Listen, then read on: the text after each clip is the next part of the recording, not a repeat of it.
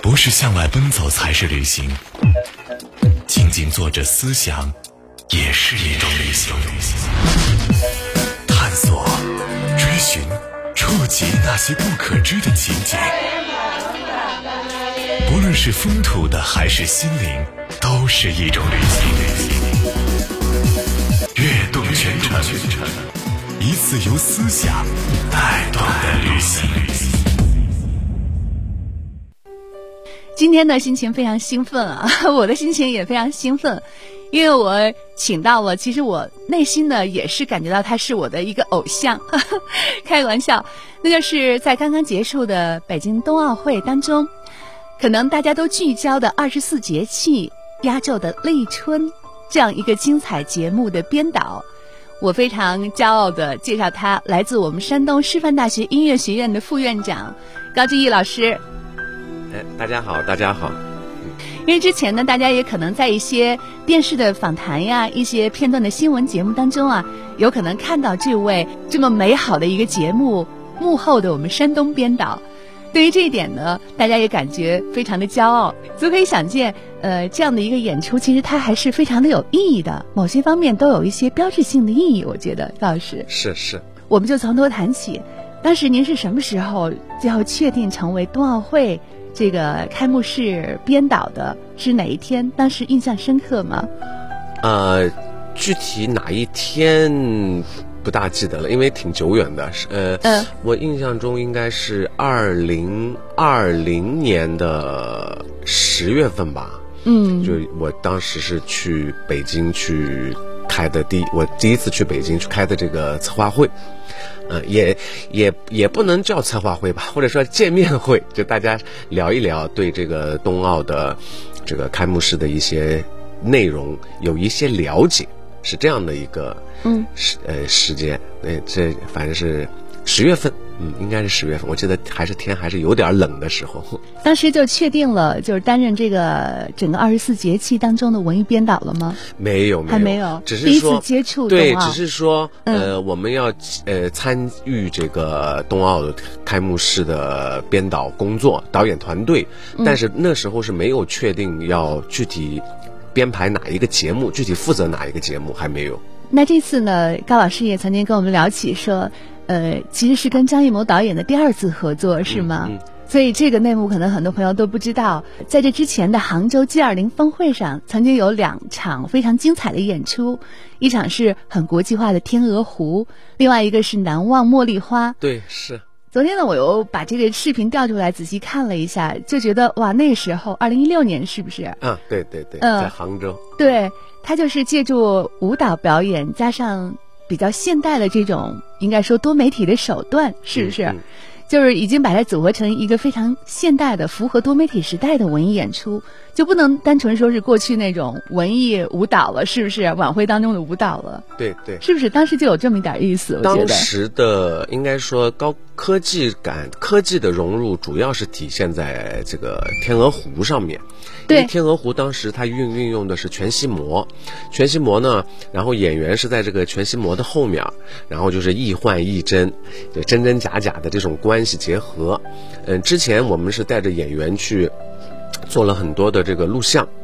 录像，录完像以后呢，就是他要用他的那些技术手段哈。其实我不是特别，呃，没法很很特用专业术语去描述它，就说然后把它再做成三什么影像啊，然后再在这个屏幕上播出。就它实际上当时的那个天鹅湖，它的屏幕是平面的，就它呃播出的这个视频是平面的，然后反投到这个全息膜上。然后演员再在全息膜后面，实际上就是说，呃，从比如说在排练过程当中呢，是影像是录的舞蹈演员、芭蕾舞演员，那么真的到演出的时候呢，是芭蕾舞演员去配合着自己曾经录的那个影像，它是这样的一种关系。所以说，啊哎，所以说提前录好了，然后呢，真正演出的时候，我就配合之前演出的那个影像，跟他做一个配合。，对，因为大家都知道，演出它是有呃几呃随机成分的，就是说我可能每次表演它都会有不同，所以说那天鹅湖反而是到最后，就是说演员他后来跳着跳着，和他比如说一个月前录的像他不一样了，那就那就不不可以这样。所以说反过来说，演员你自己要看着你自己当时你录的是什么，你就能你就得跳成什么样。哦，去 copy 之前的自己，对，嗯，也是很有意思的事情。对对，挺有意思的。对，呃，然后就说演员可能经过一个月以后，他自己对他对这个舞蹈他有新的。认知哈，新的感悟，他就会觉得，我觉得我当时跳的不好。我说，那你当时跳的不好也没有办法，你必须按照当时的那种，呃，处理方式去处理现在的，就是坐在现场去处理舞蹈。嗯，这就是一场很现代的大型的文艺演出的特点。其实您刚刚在说到的时候，就跟后面冬奥会也是有点相似的，并不是说突出某一个人，是不是？他可能每一个演员。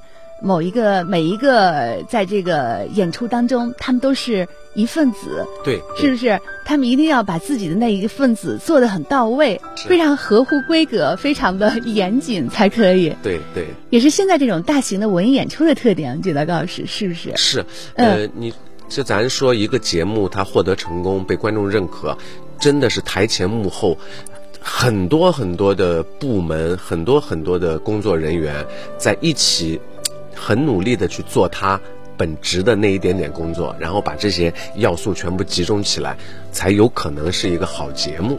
嗯，所以那个时候就跟张导有这样一个合作，后来基本上是大家共同把这个想法和意图呈现给世界，等于是，嗯，是确实，嗯，有这么一个比较好的开端。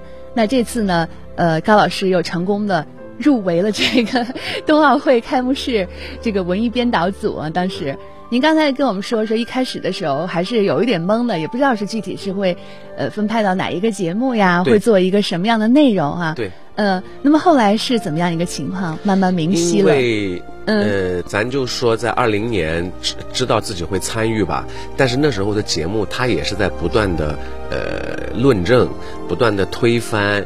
呃，立立项在在破，有有利有破，有破有利，不断的在调整，是呃，其实是到是在去年的六月吧，或者说六月，差不多才呃，基本上有一个比较明确的，就是说呃，我和我们的那个编导团队来负责这个立春这个节目的。具体的落实执行，嗯，是这样的。因为我们当时记得张导说过，说想以二十四节气来表现，而刚好开幕式那天就是立春，嗯嗯，他说这是多好的苗头啊！对，可见这个立春在整个的演出当中有多重要。那么现场的最后那一刹那，最重要的压轴也就是立春，是不是？是是。嗯，点燃我们内心那个春天的小火苗。所以我也感觉自己挺幸运的，能够去。做立春这个节目，它也有一有一个机遇嘛，是一个机遇，并不是说，呃，一到这个一进这个冬奥开幕的导导演组，你就一定能够去，呃，就说就就确定你一定是在去做哪一个节目。嗯嗯，那么还是经过了一些综合的考量啊。这个具体的节目，当时我们知道。后来是用发光杆来呈现的，那个层层叠叠的麦浪哈，都是用这样的发光杆来呈现，真是活灵活现，好操作嘛。之前是不是从来没有在大型的演出节目当中使用过这样的道具？没有这种道具就没有用过。其实早几年的时候，呃，张导就曾经想用这个发光杆儿来呈现某一种呃主题，就说，但是当时是限于材质。材质的问题，就是说，因为这次我们立春用的发光杆是九米五长嘛，就当时好像是我我印象中是说只能做到四米的样子，再长了就不好控制了。不是不好控制，是是材料达不到，嗯，设备达不到，就是我生产不了这么长的这个杆儿，或者是呃，我生产出这个，比如说九米的杆儿、九米五的杆儿、十米的杆儿，它的。韧性和硬度它达不到，它会断。它不是说人控制的问题，是技术上达不到，做不了。那么这一次是呃有了这个这样的新的材料，然后可能也有制作的设备，能够完成九米五的这样的一个发光杆的制作。这样我们才能够说啊，我们再去想着我们用确定用它来表现立春这么一个主题，做这么一个节目，它是这样的一个前后关系吧，或者因果关系吧。必须有科技在后面支撑。对对，可以这么说，是这样。那么现在我们这编导真的是需要全能啊，嗯，方方面面都需要考虑。对。那后来发现呢，这个节目当中参与的不是舞蹈演员，而是来自我们山东武校的孩子们。嗯嗯。嗯，对。这点是不是高导也是第一次？跟武校的孩子们合作，而不是跟舞蹈演员合作呃，没有没有，其实，嗯，咱们说五五同源嘛，就是武术和舞蹈它可能出处是是一样的，嗯，而且跟武术合作挺多的，因为有一些这个晚会啊，或者说演出活动里边，他们会用到武术，就真的是武术表演，对，所以说跟武术，但这次跟武术应该是完全不沾边的，不沾边。嗯，怎么想到会用他们？嗯，只是说想着武术的练武术的学生，他们比较有劲儿啊，力量控制会好一点，比较比较有劲儿。然后呢，在这个组织纪律上也会比较好，就是比纪律严明，会会这样这方面。那么他给排练，他能做一个比较好的保障。嗯嗯，你否则，嗯，如果说是比较散漫的话，那我们排练就不好，没法进行下去了。你想这么细致的排练，呃，你要是没有一个铁的纪律啊，就像部队一样，打不了胜仗。动用了那么多人力物力，嗯而且最后呈现出来了，基本上就是一个集体合作的成果。对，呃，就在这里面就特别明显。刚才也跟高老师聊起来说。这到底还算不算是一个严格意义上的舞蹈的演出啊？因为您是一个文艺编导，舞蹈就是大型的文艺演出的导演。那其实这样的一个演出呢，它已经脱离了原来那种就是一个舞蹈表演或者是文艺表演，有点像一个抽象的当代艺术的表演了。对，嗯，我觉得它。一定不是舞蹈，它不是说严格不严格的问题，它就不是一个舞蹈。嗯，但是在做这样，所以我们一直都说节目，节目也不说是一个舞蹈。但是在做这样的节目的时候，它需要，这确实是需要一位舞蹈编导，要用舞蹈的创作思维、创作思维对，然后编排手段啊，编排方法、排练的这种要求方式方方式方法来贯彻。来落实这么一个节目的这个进行排练进度，否则的话，你说，嗯，比如说 你找舞蹈的，呃，舞蹈教练，我不是，比如说找武术教练，或者是找交响乐指挥，他都不可能还执行这样的节目，所以他最终他还是得依靠舞蹈编导来做它。对，就说的简单一点的话，它里面所传达的那种力、韵味儿和美。都是舞蹈，我觉得是相息息相关的。只有舞蹈的这种精神能够表现出来。您说的也是，您您说这个我就想起来了。虽然说它不是舞蹈，它只不过是说不是用人的肢体，它本身展现就直接展现在观众面前的，它并不是人的肢体。但是我们也可以把这个发光杆儿去想，把它当做发光杆儿就是人的肢体，嗯，对吧？而且事实上呢，这个发光杆儿也是靠人来控制它的，所以说它是。人去控制的一种，我发光杆的这种物体的来表现的舞蹈的这种韵味，对，嗯，其实我们也好理解，你就比如说，它舞蹈也是人的一种语言，是不是？对，一种无声的肢体的语言。那这个只是就换做了一种工具，它同样是一种语言，嗯嗯，一种很美的语言。其实最后呈现的那个效果真的是完美啊！完美无瑕，无懈可击。尤其是我们在远处看整体的效果的时候，真的是就是把那种春天立春的精神、美好的寓意都表现出来了。但是我想设身处地的提高到想一想，那时候的你背后是不是也是在捏着一把汗？你说演出当 天对呀，对呀，对，是演出当天就是很紧张，是心里边就是就怕会出现一些什么意外，因为很多。这种经历也挺多的哈，就是到了正式演出那一天，因为所有的演员都他肯定都是紧张的，然后就是会出现一些，嗯，平时可能压根就不可能出现的一些失误。但是这一次，我觉得总体来说还是嗯，就是没有很大的失误吧。小失误肯定还是有的，可能观众都是很包容的，就像您您觉得还呃就是很完美，其实真不完美。我我总感觉它还是有瑕疵的。对，从专业的眼睛，然后去看一下哪个地方做的是不是到位，是不是 细微的地方。对对对。其实这已经非常难了。我也看到高导有一些采访视频呢，在说这个这个过程其实是没有我们想象的那么美好，看上去很美，但是实际上这个过程也是确确实实是前无古人后无来者，没有人这样做过，是吧？这咱只能说技术方面，嗯，咱只能说这样的形式，然后做做出这样的一个节目，确实是前无古人，但是不能说后无来者，后面后面会有会有更精彩的，对精彩的内容节目会会会呈现出来的。嗯。嗯，它的难度主要表现在什么地方？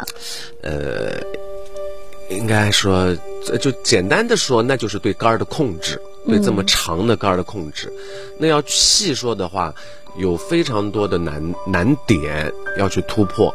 呃，比如说一个很简单的，或者说你初次或者说第一次来接触这个节目的话，最大的难点就是你对这个杆儿你能不能拿得住。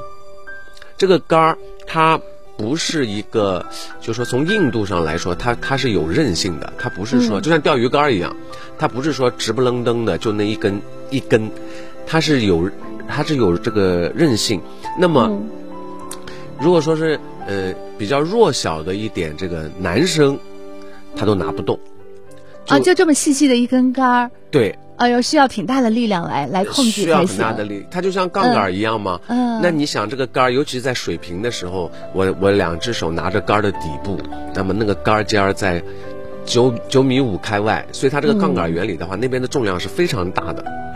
但这还是这这个是已经有难度了。我是说水平拿，嗯，如果你是垂直拿的话，可能大家会觉得，呃，就是想象中应该不会很难，很难。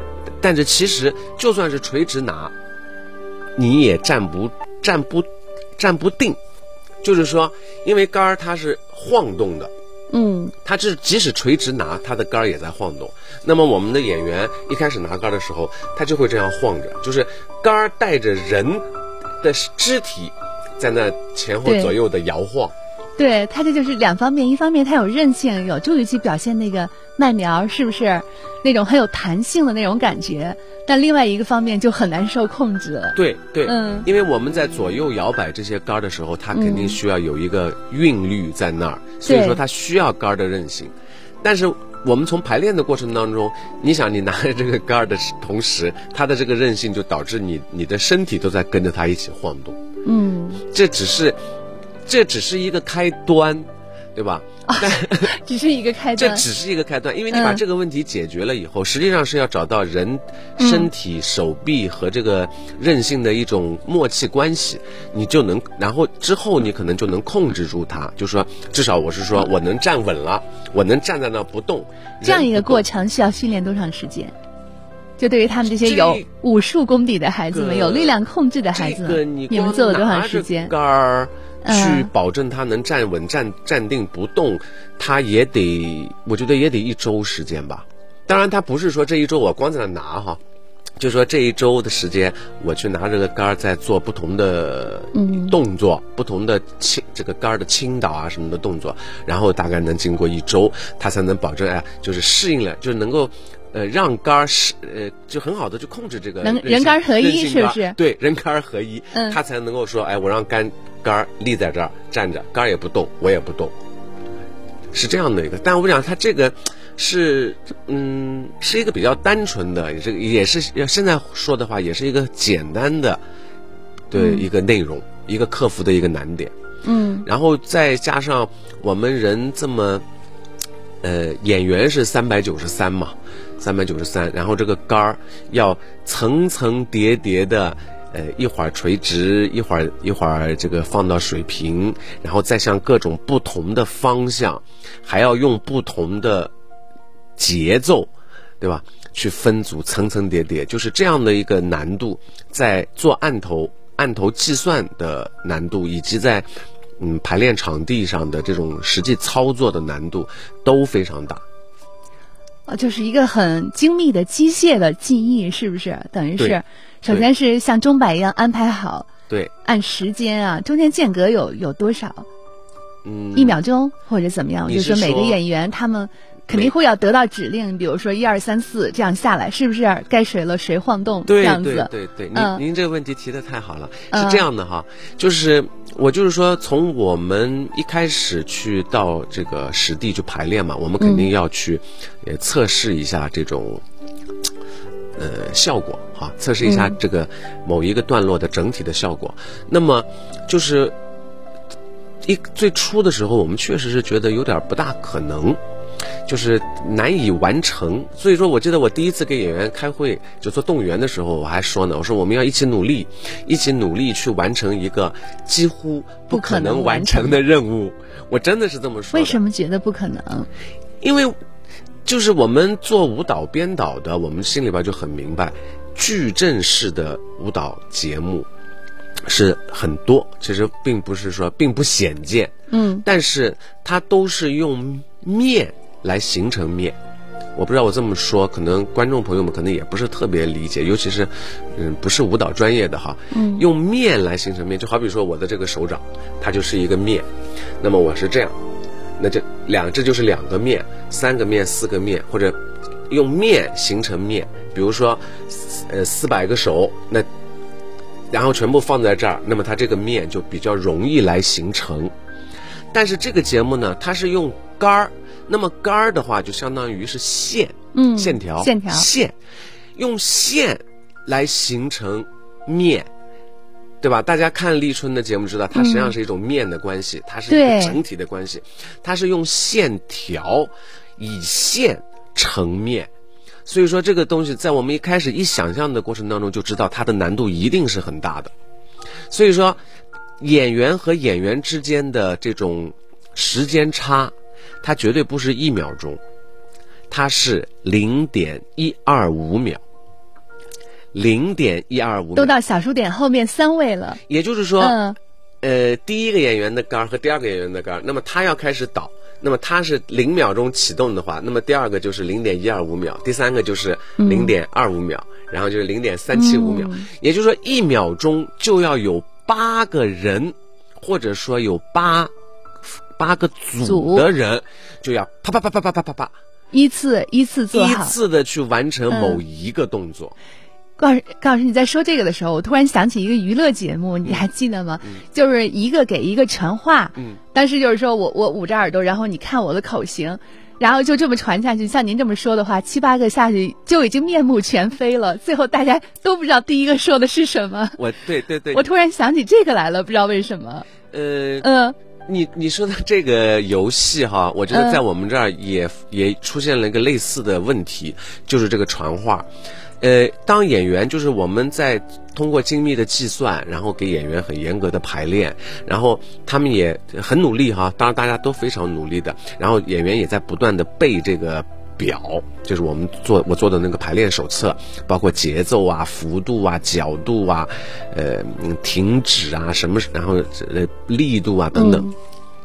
呃，但是呢，他们等他们打形成了一定的这种整体感、这整体感感受之后呢，他们就会把自己的节奏忘掉，不是忘掉，就是他就不去严格的按节奏走了。就是说，就感觉哦，我左边的人动，我也我我在动，然后我右边的同学呢，看到我动了以后，他在动。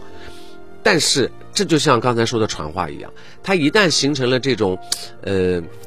这种真的要说起来，如果说从舞蹈的角度来说，或者说从一个难度不是以线成面的这么一个节目来说，那种互相的感应是好事儿，但是放在立春这个节目里边，这就成了一个坏事儿。